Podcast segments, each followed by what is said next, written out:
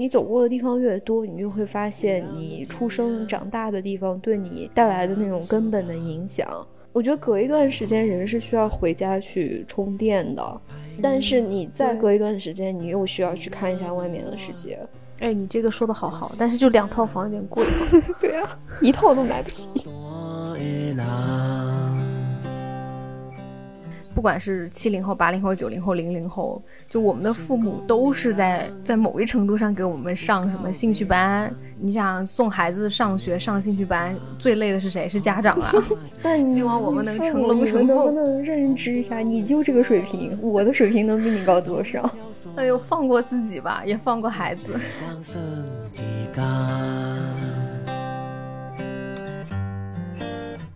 大家好，欢迎来到我们的角落，我是彤彤，我是彤彤的好朋友赫赫。我们今天想聊一部台湾电视剧，嗯，就是大名鼎鼎的《俗女养成记》。其实，嗯，其实我们两三个月前就已经定下来会聊这个了。对，但我们拖延症非常的严重，对，推到现在。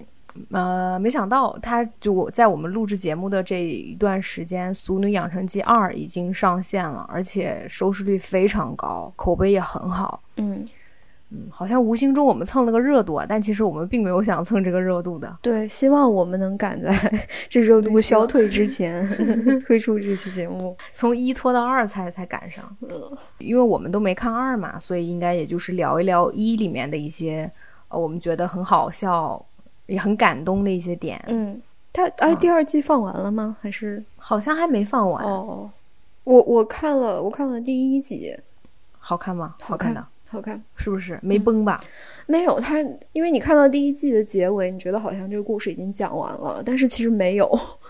对啊，就是哎，我喜欢这一点。嗯嗯嗯，就虽然啦，当然豆瓣评分这个不能代表一切。但是至少能说明很多人是很爱这部剧的，那包括我们两个。对，那同样这部剧其实也比较的琐碎，就是大家可以去看一下简介嘛，就大概就知道三十九岁陈嘉玲，嘛离开台北回到老家，就就大概就是这么一个故事，就感觉像是我的故事，是很多人的故事啊，就是，但是它就是怎么说呢？我觉得它有我们小时候看的那种传统台剧的那种温馨、搞笑、接地气。但是他又讨论了很多，就现代女性，就是那种都市剧里面的才能看到的现代女性，她们遇到的那种很具体的问题。嗯，对我看的时候，我有种感觉，就是很像，就就是有点像我们小时候看的那种台湾偶像剧里面的女二、女三、女四。或者就是女三、女四、女五吧，就陈嘉 玲很像这么一个角色。她肯定不是女主角，嗯，她连女二都配不上，她连女三可能都够呛就不行。她因为她也没有女一的那种好运气，可以嫁个白马王子。然后她也不像女二那种蛇蝎美人、明艳动人、心机什么之类的，她是富家小姐那种。对啊，也不是。那她也不像女三，比如说什么女一的好闺蜜怎么样？我觉得她也没有这个运气能攀上这样的对 好人。她就是一个很很普通的人，普通的长相，虽然我觉得很好看啊。然后普通的烦恼，就普通的俗气。你推荐给我之前，我完全没有听说过这个剧嘛。然后我一开始会觉得这个名字有一点点劝退我。就俗嘛，不不是，我就我不知道“俗女”到底是什么意思，嗯嗯，然后后面我才发现，哦，原来是就是因为因为这个台湾口音说“俗女”跟说“淑女”应该是很像的，嗯，所以才会有一个就是其实是有一个文字梗在这里。而且你看，你看第一集，它那个是还挺跳脱的，很多卡通，叮铃铃铃那种，对对对，就是很很可爱的嘛，你不会觉得这是一个很严肃的剧，但其实他讲的话题还挺。挺严肃的，嗯，而且很厚重。我完全没想到它是一个成长故事，就是它不光是一个就是三十九岁的嗯台女的 困境，它还有就是这个这个小姑娘是怎么成长的，她的家庭什么的。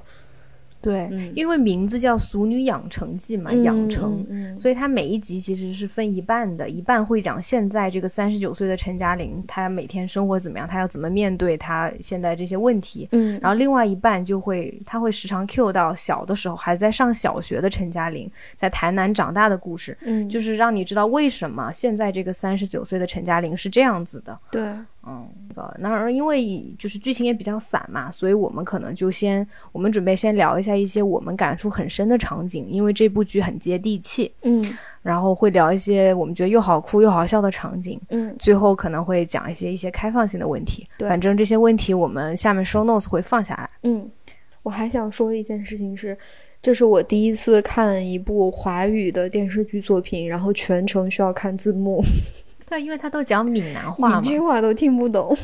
对，除了偶尔跳出来的国语和英文以外，对，真的是完全听不懂。以前我看的其他的台湾偶像剧，他也会讲闽南话，但是不会像这个这么多。对对对，嗯，那我们就就先讲讲那些我们比较深感触很深刻的场景。嗯，你想先来吗？你你先来吧。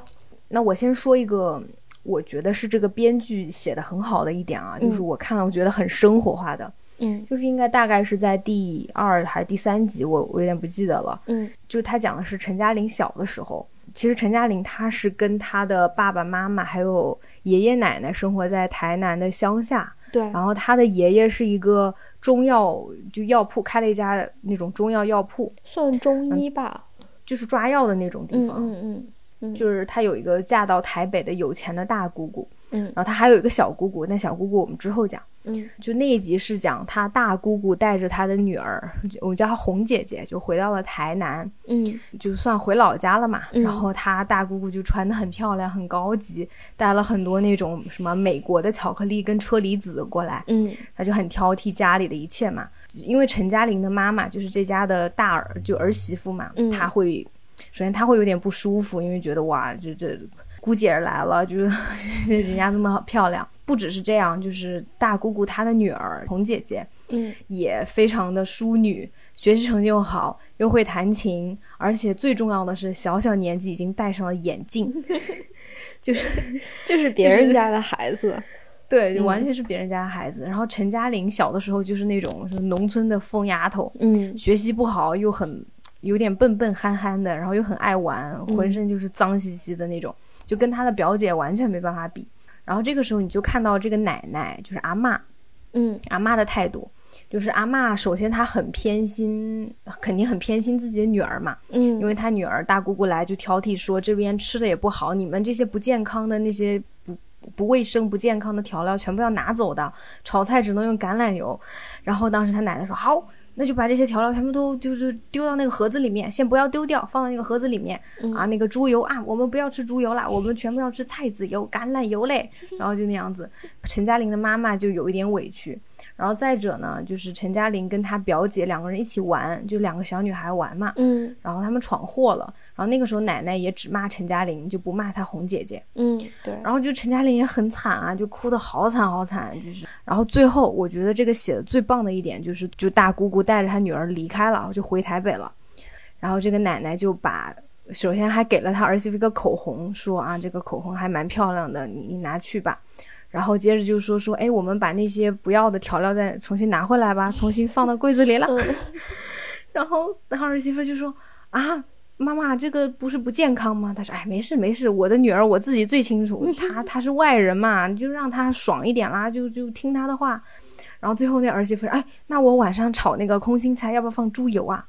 然后她婆婆就说，奶奶说要，当然要。你你脑子有病啊！这个菜不拿猪油炒怎么会香嘞？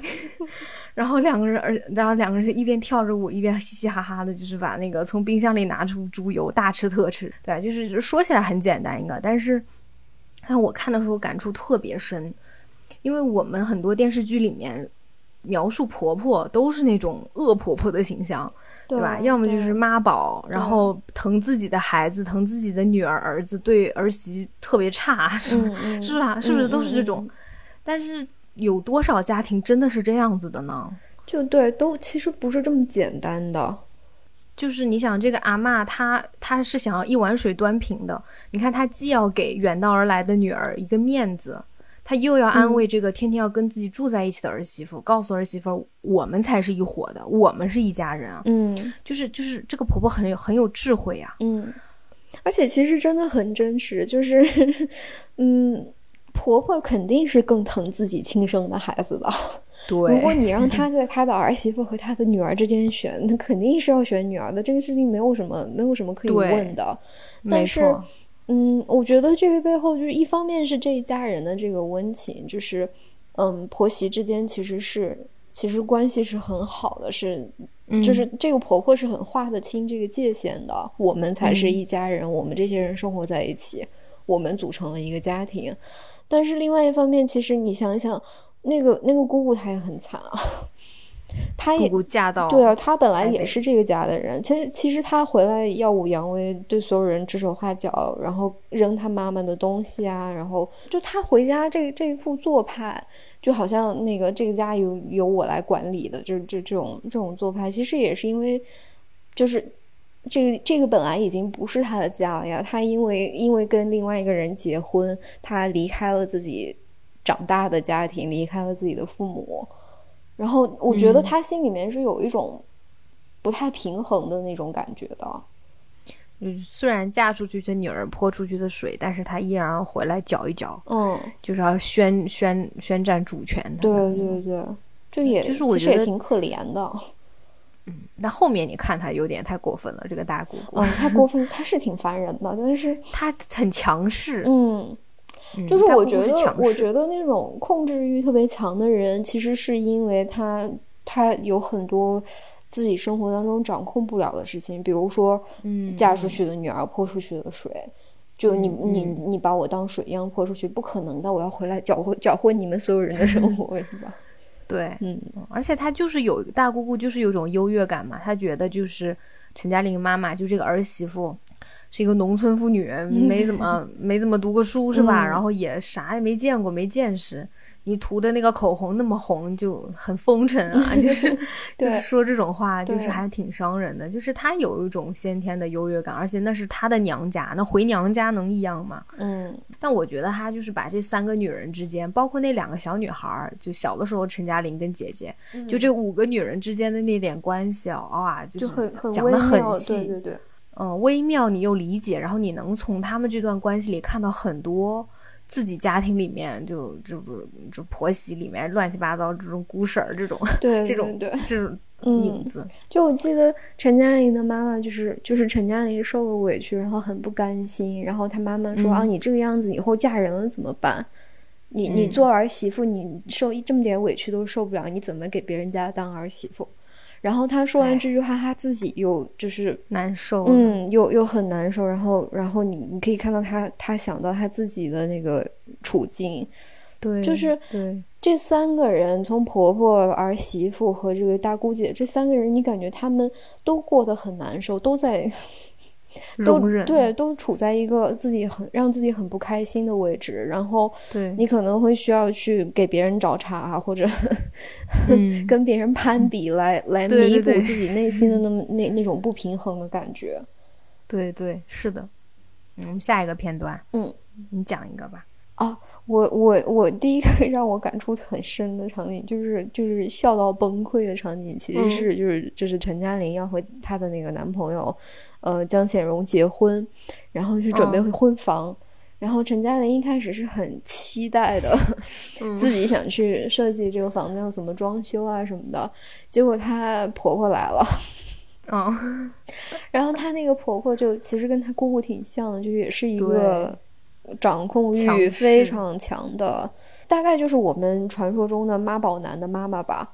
嗯，然后呃，这个时候陈嘉玲就有一段，就是就是有一段蒙太奇，就表现了陈嘉玲对她未来生活的想象，就是她婆婆跟个鬼一样在他们家 飘来飘去，然后随时随地监控她的生活。对对对对，就是她婆婆这个角色，就是相就相对来说是我们其他影视剧里面刻画的比较多的。对，就是那种很强势的一个那种，然后然后陈但她又特别的特别的温柔，然后说话就是很有礼貌，说话很就是一看是那种特别特别有钱的，教养很好的那种女性，但她非常的保守。我觉得她婆婆其实蛮好的，因为虽然说她在随时随地掌控你的生活，她在管你，你穿什么婚纱，你们家该怎么装修，但她都是好跟你商量的。其实不是说他硬要把什么东西强加到你身上，只是他他跟这个陈嘉玲的嗯认知会有一点点偏差。嗯，就是可能大家的喜好、品味、习惯不一样，但他其实是他是想把所有的事情都帮这个这对新婚夫妇做做好。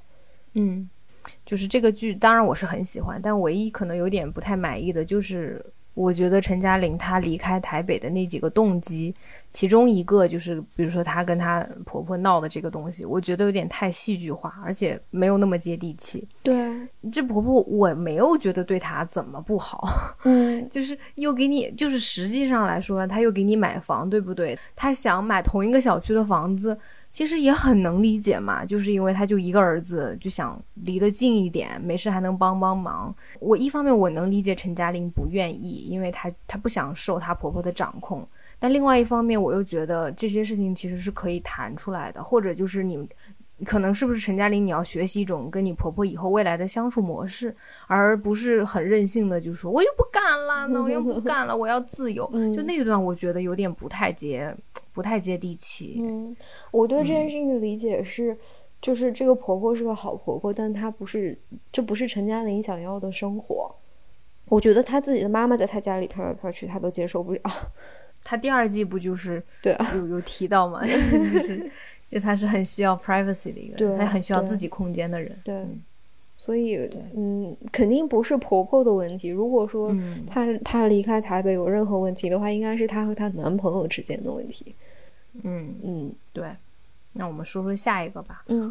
嗯，我我我想下一个场景，那我再讲回陈嘉玲小的时候啊，这段这段我感触还真的挺深的，就是陈嘉玲的父母当时斥巨资给陈嘉玲买钢琴，送她去钢琴课的那那一段描写，就是首先他母亲觉得陈嘉玲太野了，就是疯丫头，嗯，然后从别人那里听了说。女孩子学钢琴就会比较淑女，比较文静，以后还能当个钢琴老师，对吧？特别稳妥，嫁人也很好。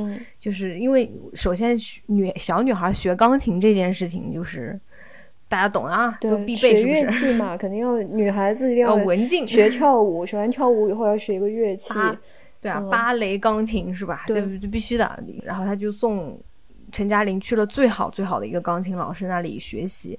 然后路程又很远，他们家又没有车，所以要坐很长时间的巴士去。嗯，然后陈嘉玲就不爱学嘛，他你看他那个个性就不是能乖乖坐下坐下来弹钢琴的人。嗯，所以后面就是他父母轮流送他。嗯，然后包括他父亲本来就想说，那我要不就跟老师说，你别别对我女儿这么严格了。结果他老师来了一句，他是我见过非常有天赋的小孩，他以后会比我还有天赋。然后他爸爸就很吃这一套，就就结果父母俩又花钱让他一直上，一直上，一直上。当然最后了，就他们也认清了我们的孩子就是不行，然后 就还带陈嘉玲去吃饭嘛，还吃哎多吃点多吃点香。你那顿饭你就感觉这这他一旦陈嘉玲不学钢琴了，这一家三口都轻松了。对，就每个人都放下了这个 这这个执念了。对。然后我看的时候，我就特别有感触，我就觉得好像不光是我们小的时候，不管是七零后、八零后、九零后、零零后，就我们的父母都是在在某一程度上给我们上什么兴趣班。嗯，可能有点激娃我们，就是但希望我们能成龙成凤。能不能认知一下，你就这个水平，我的水平能比你高多少？陈嘉玲父母自己都就要看电视是吧？晚上还要听那种看那种什么诸葛诸葛亮的那种搞笑片，然后你让人家你的孩子去学钢琴，你就 你想送孩子上学上兴趣班，最累的是谁？是家长啊。哎呦，放过自己吧，也放过孩子。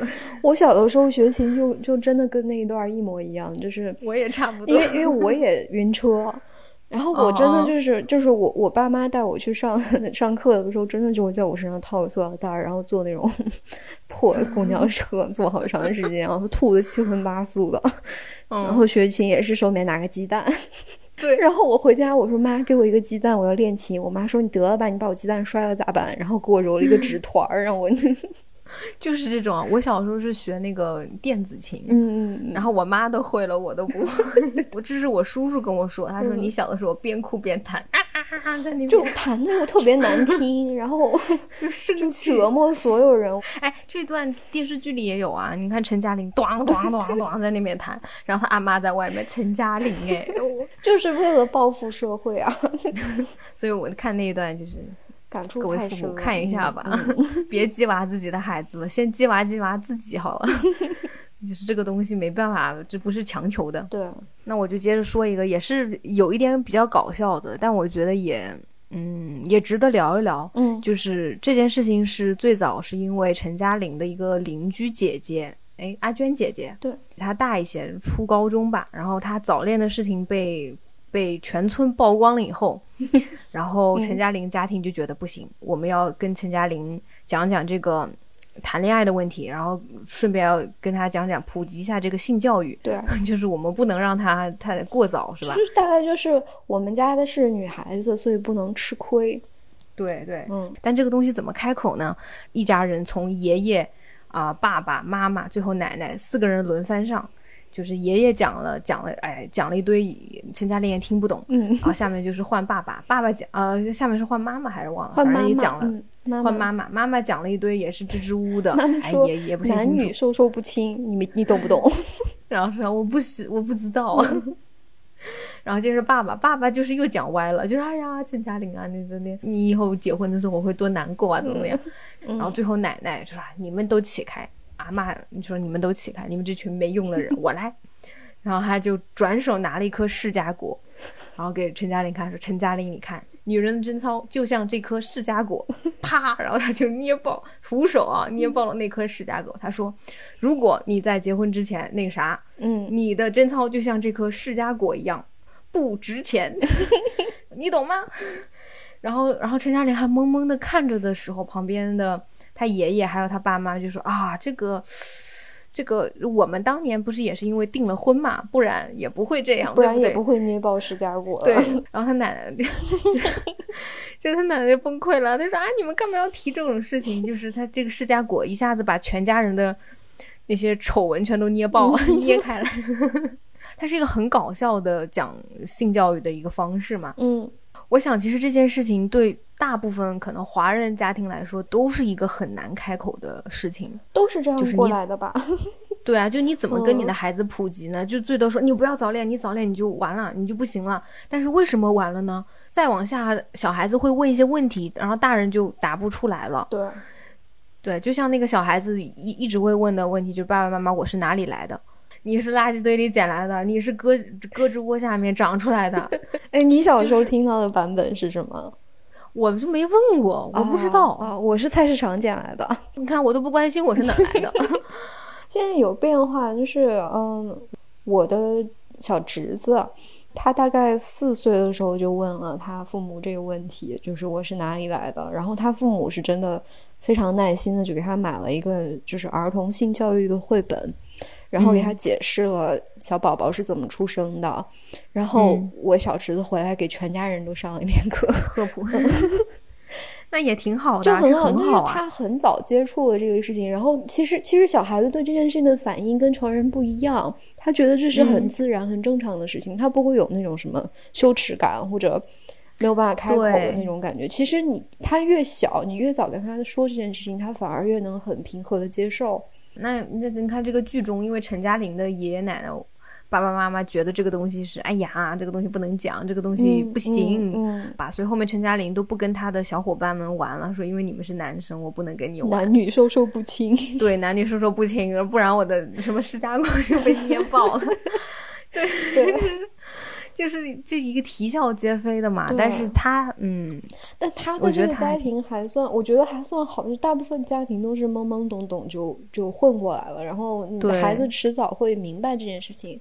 那我觉得那个阿娟姐姐的家庭更可怕，而且就是直接打他，你如果害怕丢人的话，你为什么要还要把孩子扔到大街上打呢？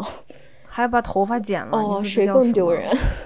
是，我觉得可能也是那个特殊的年代，大家都会采取这种过激的反应。对啊，那我们下一个嘛，我们啊其他的，嗯，就是下一个我想说的是陈，就是成年后的三十九岁的陈嘉玲，嗯，终于回到台南的那第一场戏，就回家的第一第一场戏。这个时候，她其实已经跟她的男朋友江显荣分手了，但她还瞒着家里人。嗯，然后这个是应该是回家过年的时候，所以，嗯，他一进他一进家里面就是。大家其实都是既高兴，然后又很难受的，因为他的爸爸妈妈和他的阿妈，他们都觉得这应该是嘉玲跟我们一起过的最后一个年。他每他接下来要结婚了，他结婚以后他就要去在婆家过年了。对，但是大家又想，这是既然是嘉玲在家在娘家过的最后一个年，我们就要穿的漂漂亮亮，吃的特别好，然后高高兴兴的，不能。要给嘉玲留下一个最好的印象，然后这个地方就让我觉得特别特别的沉重，就是哪怕到了现在这个时代，四十女女性四十岁的再结婚，嗯，已经不是什么不是什么大问题了。但是，嗯，为什么你结婚之后你还是要离开自己的家，就像她大姑姑一样？就就是跟他妈妈一样，他妈妈也是离开了对啊自己的家，他其实他阿妈也是一样啊，就是就是这个嫁娶这这个概念，我觉得是很伤人的，因为因为这个这个这个新婚的女性，她被迫要离开自己的娘家，然后去，就等于说是被被被强行塞入了一个别人的家庭，嗯，然后他在那个家庭里面，他虽然是媳妇什么儿媳妇之类的，但是。他他不一定真的能找到一个合适他的位置，嗯，就像我们刚才说的这个这个陈嘉玲家里面，他的阿妈、他的姑姑和他的妈妈那种失衡的状态，你只要这个嫁娶这件事情一直存在，那这个状态也会一直存在，每个人都会不舒服。但这个好像也确实是，这是一个无解的，难避免。对对啊，就是你没有办法避免。好像我觉得现在可能会好很多了，就是一般小夫妻搬出去住。嗯嗯，然后，但那你还还是会有就是过年回谁家的这个问题。对啊，这就是那你就比如初一回谁家，初二一起去 那家，或者今年去他家过，明年他家过，要么就是大家到一起过，但一起过的肯定都不开心。对啊，何必嘞？生活习惯又不一样，对啊，嗯，又不舒服。这个东西好像就是我们华人都没有办法解决的，就是甜蜜又痛苦的一样东西。对对，然后包括后面，其实后面也是。情节急转直下嘛，从他其实从他爷爷去世，然后再到后面阿妈去世，你就觉得整个家的那个，哎，这个故事就开始很悲情，就是很荡。嗯，对，就是阿妈去世之后，就是陈嘉玲的父母有一个就是飙戏的那个段落。嗯，之前有一集就是应该是讲陈嘉玲小时候的故事，然后他的那个小叔叔。对，很帅。回家的时候，就是就是哄俺妈开心，然后给给俺妈买了一瓶面霜，可能就是那种三块钱的那种雪花膏的感觉，对对对啊，对对对。然后，嗯，到这里的时候，就是俺妈刚刚去世，然后他们给应该是给俺妈办完了葬礼之类的，嗯。然后陈嘉玲的妈妈在这个水池边洗完手，然后她的视线落在那个面霜上面。然后他拿起那个面霜就闻了一下，那一下特别戳我。就是其实你特别想念一个人的时候，你是你是会你是想念的是那种气味。对对对对，我觉得是一个人身上的气味是最能唤起那种就是内心的波澜。对，嗯。对对，然后他他的爸爸就是在那个厨房里面，因为阿妈去世之前一直想打开一个，就是柜子已经坏了，然后有个卡住的抽屉，他打不开。然后他爸爸之前那时候还就跟阿妈说：“你别别弄了，别弄了，你去吃饭啊，睡觉还干点别的吧，就别别在这捯饬这些事情了。”然后这个时候阿妈不在了，他爸爸他爸爸开始那种特别特别特别用力的想把那个抽屉撬开。然后一边翘一边哭，就说我就说他就想开个抽屉，我为什么不能帮他开？然后我真的是我太不孝了，怎么会有我这样的儿子？就是这种，嗯嗯嗯，就是其实，嗯，你跟在跟特别是跟老人相处的过程当中，大部分人其实很容易会失去耐心的。对，就哪怕平时你对老人再体贴，或者说孝顺，或者说你对你你在关心他们，总会有那么一两个瞬间，就是。你是不够不够耐心，然后可能会他们想做的事情没有帮他们做到这种。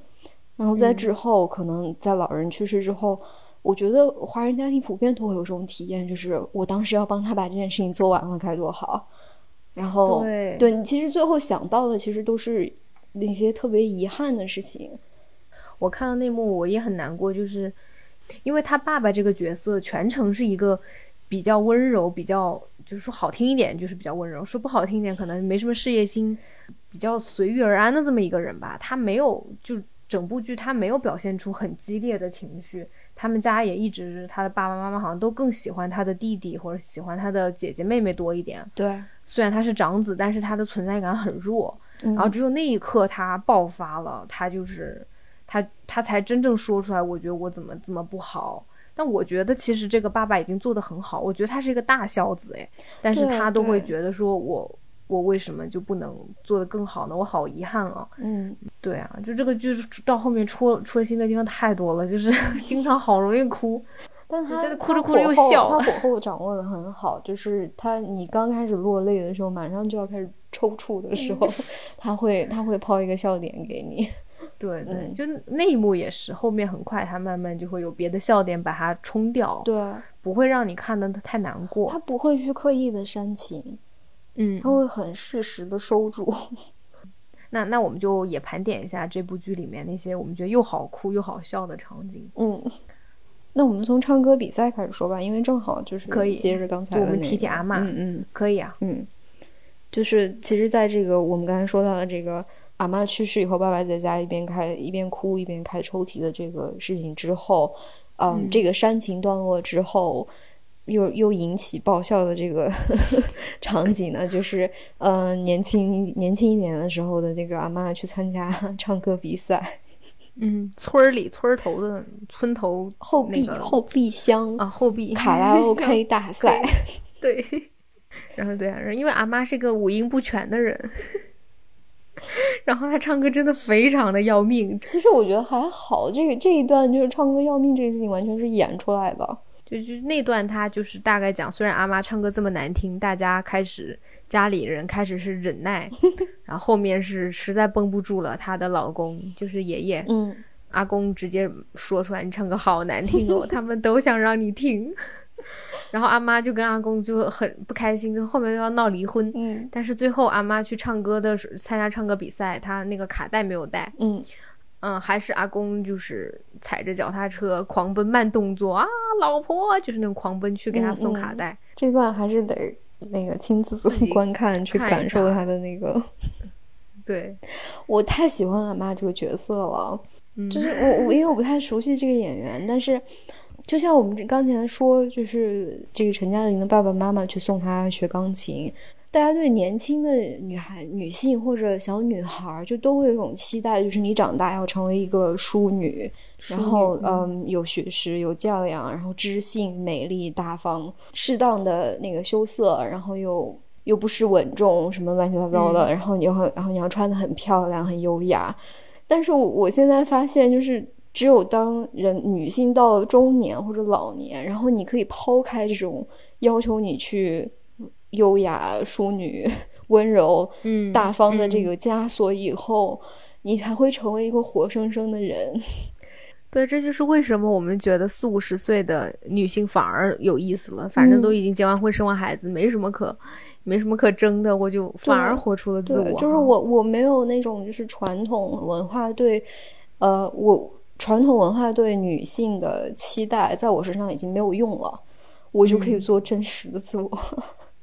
对 对，那我们直接说一下他大喇叭那个事儿吧。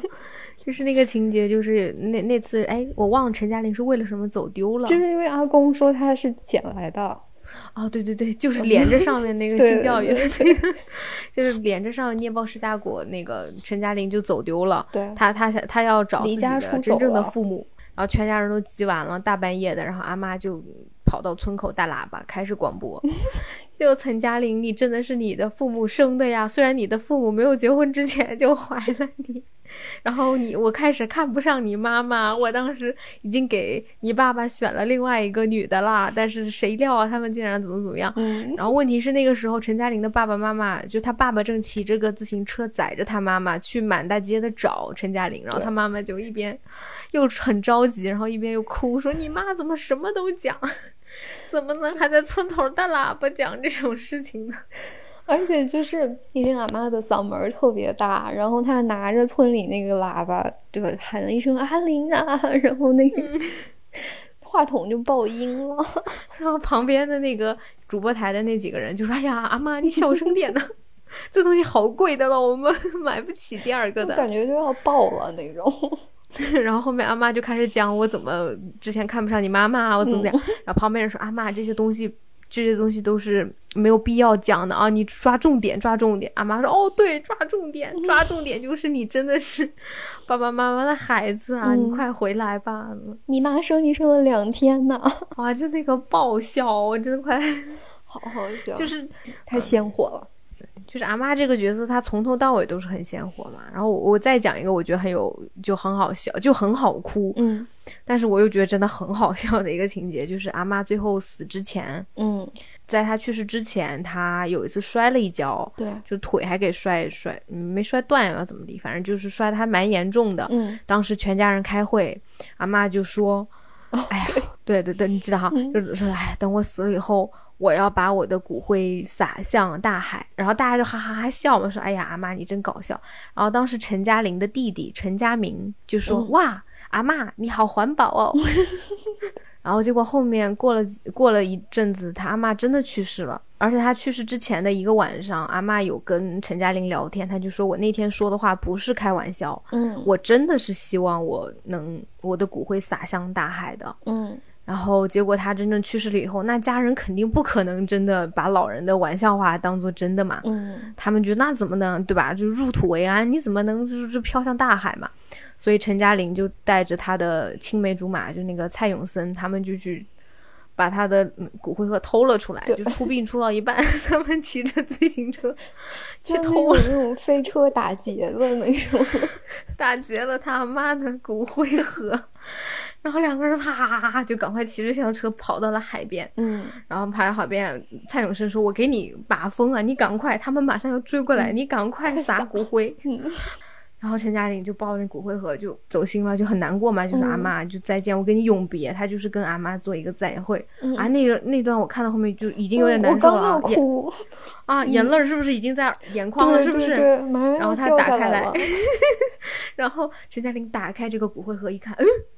他说：“哎，蔡永生，这个不是骨灰哎，这是过头啊，这是一块一块的过头。”然后蔡永生说：“啊，那那那那你就丢啊，这这这这一样的啊，这飘向大海，洒向空中丢啊。”然后陈嘉玲就说：“这跟阿妈说的不一样。”然后他就对天长啸：“阿妈，你骗了我！”就是那种航拍，就那什么，就这个事情，就是我我们家最近，嗯。就我我的亲戚有有人最近是试图做了这件事，就是也是老人的遗愿，就是说要要把骨灰撒向大海，然后但真的真的是因为有骨头，所以就一块一块的嘛。对他们就到海边，然后把这个骨灰骨头和骨灰埋在了那个就是浅滩的那个位置，然后希望浪能带走，就把那个骨头一点点冲走，但结果退潮了。又回来了，就半天没冲走。就你觉得不应该笑，对不对？对你，你想象中他应该是就是就是特别浪漫，特别有仪式感。然后你抓一把灰，你撒，然后那个，那但你这个事情要考虑风向，糊脸上了，就是很就反正这个事情很不不是我们想象中那么好办的。我觉得我不应该笑，但是。那都到这儿了，我能不笑吗？对，但是我觉得，就是如果真的老人能看得开的话，就是老老人有这种提出这种要求的老人，他他可能会希望这个仪式是一个大家又哭又笑的。所以其实我又觉得这个结局对阿妈很好，因为她就是一个这么开心可爱的一个人。你你你看，这个就这骨头这件事情，就那个把阿妈这个人物 升华了。如果阿妈在旁边，如果她看到了这一幕，她肯定说：“陈嘉玲，快把我的胳膊扔到海里，然后再把我的脚 抓起来扔到海里。”对，她就说：“陈嘉玲，你快扔啊！他们他们要抓我了，不然我要进土堆了。”左腿再扔右腿。而且你看那个航拍机，你发现它那个骨头，它可能真的得奋力往空中甩，因为它那个下面是一堆石头，哎。对。对它那个，它不是那种海滩，它是一个不是海滩堤坝那种，就是哎，就是真的好好哭又好好笑。嗯，最后一个，最后一个，就是因为之前我们说过那个，嗯，就他们家有一个邻居，邻居家的姐姐叫阿娟，呃，因为早恋，然后被被自己的父母拖到街上了，毒打。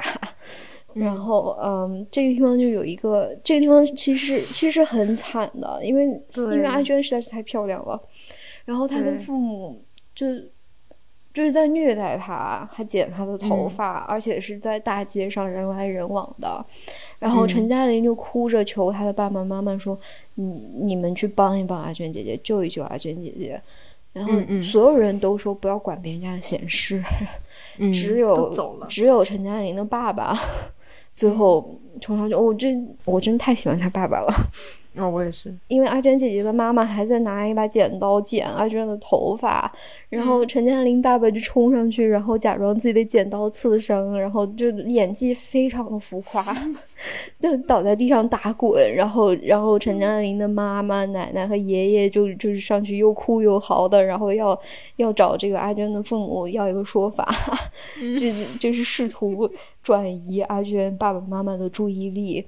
那一幕非常的抓马，但是又很感人，因为因为阿娟姐姐跟她的小男朋友通信这件事情，就是小的陈嘉玲跟蔡永森当他们的爱情小使者嘛。嗯，对。然后其实陈嘉玲是一直觉得她很对不起阿娟姐，因为是自己的疏忽导致那封信丢了，被大人捡到，然后全村传阅，才导致。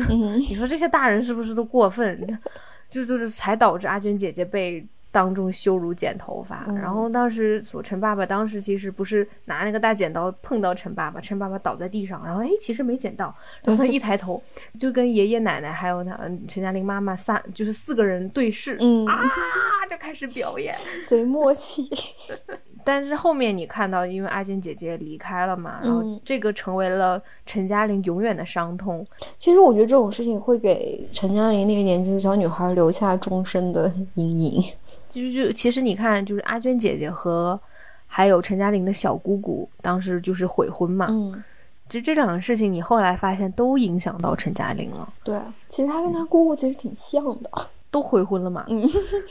钱也要不回来，而且他姑姑是他姑姑是三十岁还还没有结婚，他他四四十就算四十岁吧还没有结婚，就是其实，在那个年代是一样的，对对，嗯，那我那我们好，要不就直接聊了后面我们觉得一些开放的问题，嗯，就是陈嘉玲的感情，因为她的感情其实由始至终有很多有很精彩的瞬间，对。嗯。嗯，那呃，那我们先聊这个终极问题吧。就是我我看这个豆瓣上面这个《俗女养成记》小组啊，就是你你明显可以看到这个这个剧有，就是它的观众是有好几个不同的年龄层次，嗯，包括就是我们在看剧的时候，那个弹幕也是，就是有人会问为什么陈嘉玲会跟江显荣分手，然后有人会说你要是三十多岁刚刚结结婚了好几年，你一定会明白他们俩为什么分手。就是没结婚的人和就是结了很多年的，大家对这件事情的认知是不一样的。就是不理解的一方觉得江大荣对吧？虽然妈宝了一点，但是怎么是长相也很好，工作也不错，经济适用嘛。其实他就是个经济适用的人。对，嗯，虽然没有那么有钱，但是各方面不错，台北又有房，怎么怎么就不好了？就除了感情冷淡一点，怎么就不行了？但是那有人说感情冷淡这个事情很很重要啊。我觉得他俩都不是感情冷淡，他俩是完全没感情了。他俩就是室友啊。对，就是陈嘉玲一开第这个剧刚一开场就已经说了，我们俩，我的我的男朋友现在更其实更像我的室友，但你就是虽然我们现在会睡在一起，嗯，就我我我其实是觉得怎么讲，我觉得一方面我理解他要跟江大人分手，另外一方面我又觉得他分的有点晚。对啊，其实早就该分了，就是如果你们都在一起多少年？他们在一起七八年吧，很多年了。四年，四年。呃，四年，四年啊，嗯没有那么久，不好意思。就是一开始已经觉得跟他没有火花了，并且你觉得跟他这个人结婚，怎么讲，就是没有那么开心的话，就是你应该可能早点下这个决定。当然，我们都是外人，说这些也没有用。对，就是我觉得他俩如果说没有更进一步，就是没有突然要订婚、要结婚这件事情的话，说不定他俩还不会分手。对就是因为要结婚。婚了，才意识到咱俩不该结婚啊。对，就虽然你能在台北，我能在台北有自己的房子，但其实那也不是他的房子，对吧？对啊，又不写他名字。对，只是对啊，只是你嗯住在那里，对，所以就是大概就是他们中间，他俩本来要那什么，然后没那什么成，然后一个看电视，一个在床上翻杂志，然后两个人都松了一口气。那个时候我觉得太好了。对，因为我理解很多就是夫妻或者同居很久，他可能就是没有那种激情了，其实也很正常。对对但如果这两个人心心相惜，或者能聊到一起去，或者是事业上互相能帮助，怎么样？就是对吧？Come on，夫妻你总得有点儿，嗯，就是能在一起过，或者你们俩嗯总得有喜欢彼此的地方。但是他们俩没有哎，你看对也聊天聊不到一块他俩是主要是喜好也不性格合不来。性格也不行，对，嗯，这个两个人因为完全没有任何的共同点，嗯，嗯可能一开始他们的感情就是靠激情去维系的，是靠两个人一开始的那种化学反应去维系的。嗯，那那在这个相处那么长时间之后，那个激情消退了，确实就很难，维持。多巴胺干嗯了。但可能一段时间不见，还能冒呃冒那么点火花什么的，但是他们俩确实但也就这样了。对，对，因为还有其他两个男的嘛，嗯嗯，有一个是另外有一个男的叫 Mark，嗯。就是那个海归精英男，海归精英完美男，嗯，啊，就是那种又高又帅又年轻又体贴，对啊，然后又痴情又专一，嗯，还老说英语，而且他很会夸奖陈陈嘉玲，说哇你英文好好，你今天穿的好好看哦，嗯，你好完美哦，你很漂亮，然后。而且包括他后面还给陈嘉玲介绍工作，哎，对，完美吧？嗯，嗯，我好烦呐、就是很像古早的台湾偶像剧里面的那种男二号。对对对，就《海豚湾恋人》里面那个、那个的霸道总裁，就是但是又很完美，说着英文跟你说我 I love you，然后说我只爱你一个。我就有一个问题，这种人他会抠脚吗？我觉得他这种人可能会家暴，关上门就开始撕了领带，要不就是揍老婆对，要不就是家暴，要不就是行婚，要不就变态，对哦对，行婚也有可能。嗯对，要不就是变态，同妻杀妻，然后抛尸那种。对，就是我已经不相信有这种完美男了。对，就他可能是海归精英，但我觉得完美这个东西，我觉得是他肯定是假的。反正我们往最龌龊的地方都想过了。嗯，对，对，我觉得陈嘉玲没有跟他在一起是对的。嗯嗯，那那个青梅竹马呢？对，青梅竹马竞选男，蔡永森。嗯，他最后反正第一季最后他是选择了蔡永森呐、而且是在蔡永森竞选失败的情况下，他依然跟蔡永森表白了，嗯，就说我我们在一起吧。但我我目前为止啊，我很喜欢这个关系，因为他俩没有要结婚，而且而且蔡哦，嗯蔡永森离婚了，对 蔡永森是离过婚，所以他不急着婚。结婚。呃，陈嘉玲因为她买了她自己的房子，所以嗯。她也不会要跟蔡永森，就也没有那种我要跟你结婚，然后我们要住在一起，然后有一个房子的这种需求。就是我们现在说很很厉害的女性实现财务自由、房屋自由，嗯。其实陈嘉玲只是在一个稍微小的地方也做到了，嗯，我觉得他买房那个地方，我真的好开心哦！嗯替他开心。好房、坏房、好房、歹房，它是个房，嗯而且虽然是个属于。鬼屋吧，但是嗯，对。但是我会觉得他会，他会很喜欢那个地方。对，陈嘉玲选了蔡永森，那我其实看下来，我也会更喜欢蔡永森一点。我还挺期待第二季他们俩之间会有什么问题的，就是会有问题很正常啦。嗯嗯对，嗯，那既然刚才说到买房的问题了，嗯，就这么 那我们就 卖房子对，就是因为陈嘉玲她作为一个，她面对的跟我们大多数人其实是同样的一个问题，就是人应该在一线城市奋斗，就在这部剧里面是叫天龙国是吧？那是那是哪个台湾里的那个？对，就是台湾那种讲法，可能就是 CBD 北北上广。嗯，就是我应该在台北呃，在北上广深奋斗，还是应该回老家？嗯，这个是一个千古问题。奇葩说关于这个已经讲了好几 好几集了，辩论这个。我觉得很多大多数人是对这件事情是不会有一个清晰的答案的。就是你应该是你走过的地方越多，你就会发现你出生长大的地方对你。带来的那种根本的影响，我觉得隔一段时间人是需要回家去充电的，嗯，但是你再隔一段时间，你又需要去看一下外面的世界。哎，你这个说的好好，但是就两套房有点贵。对啊，一套都买不起。天龙国也得买一个一一居一居室的，然后老家有一个小平房。哎呀，所以羡慕羡慕出生在北上广深的朋友啊。嗯，对，那是那那对北上广深他没办法，他就住在天龙国，那他只能对，但他也可以买一个小城市，其他地方去度假什么。就其实 其实不管你出生在哪里，你最后都是需要你需要去看外面的世界的。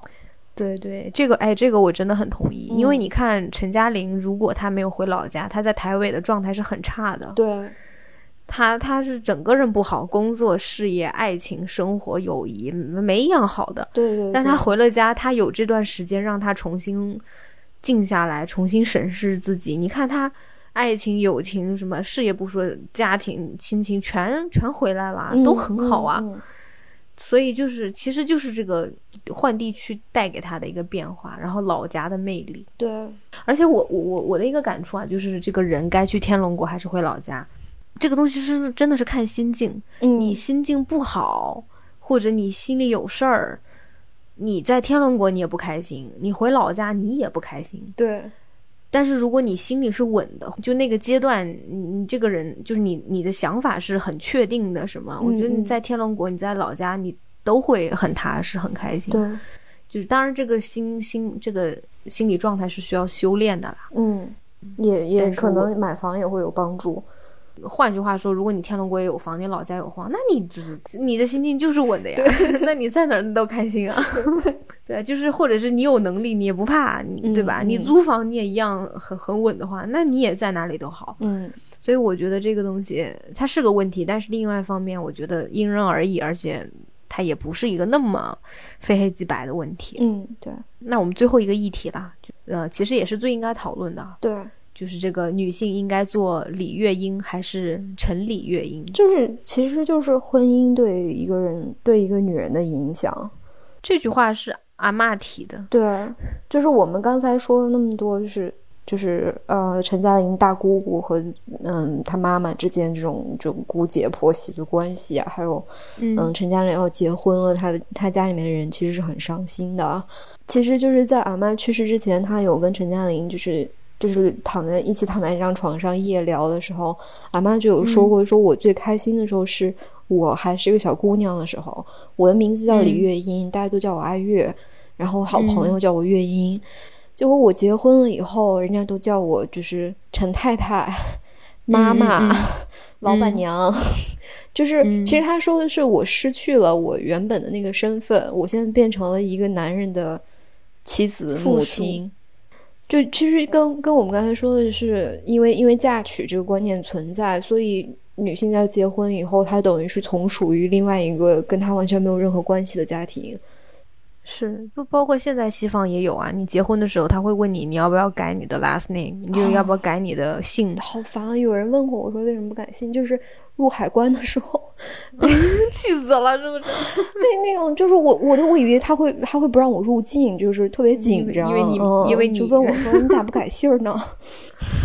你知道我当时是去填那个表格是有那个选项的，他问你你要你的之后的姓是什么，就包括你知道美国这边你有的时候输密码嘛，嗯，他会说你你在输密码之前会有几个让你选几个问题，然后你有几个答案，这样的话下次你就可以输入这个答案嘛，嗯，一定会有一个问题就是你你母亲嫁人之前那个 maiden 的 name 是什么？对对对。就很气人啊，就是气呀！我也是什么，好像我母亲姓怎么地啊？怎么就不存在了呢？我母亲是个先进的共产党员，她是不会改姓的。你们都这么发达，你们还发达国家呢？你们还搞这套？对啊。哎呦喂！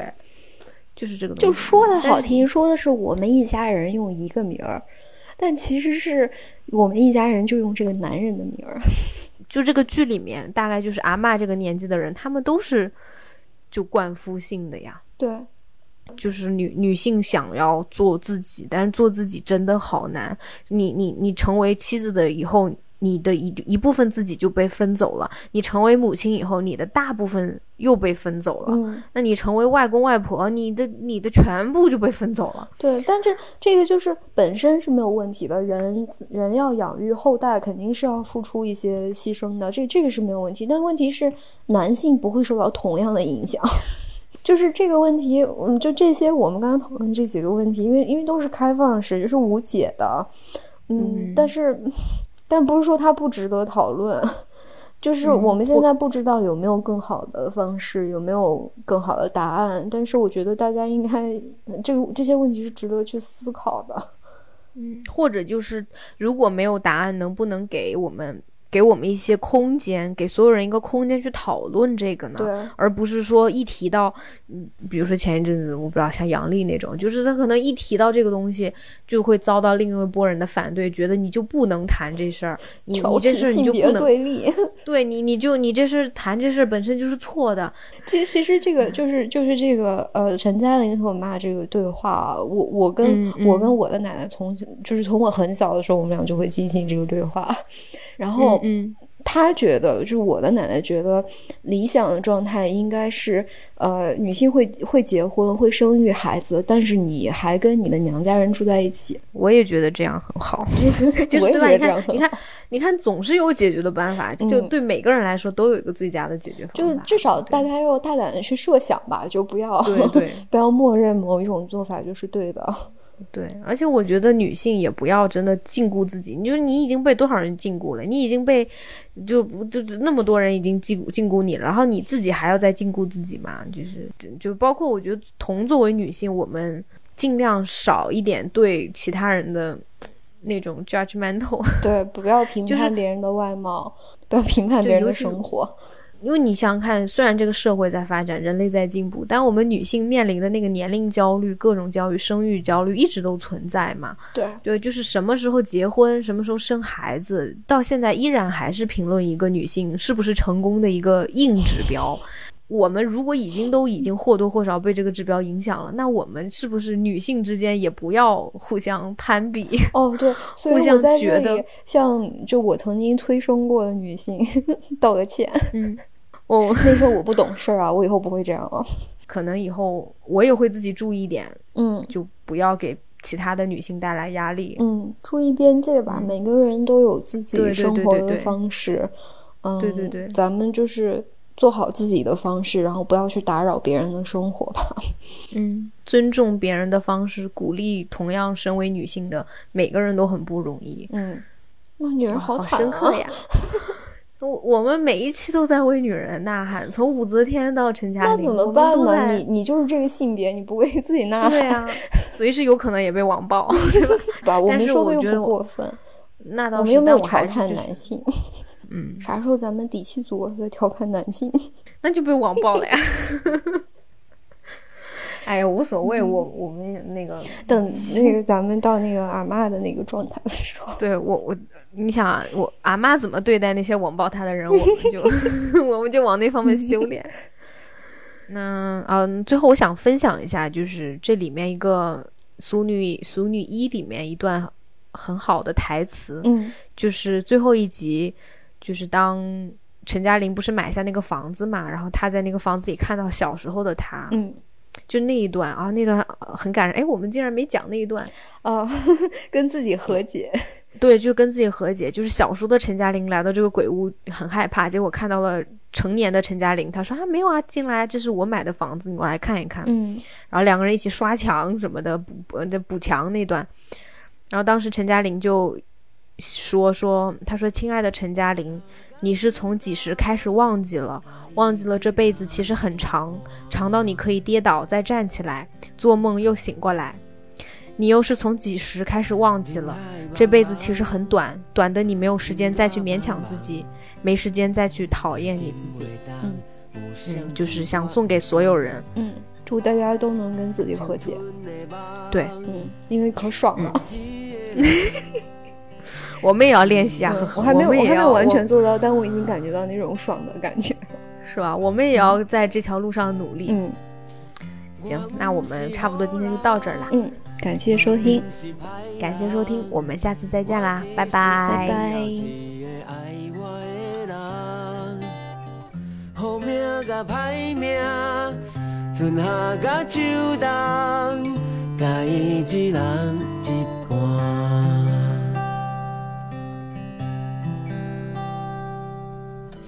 我不是好人，是歹人，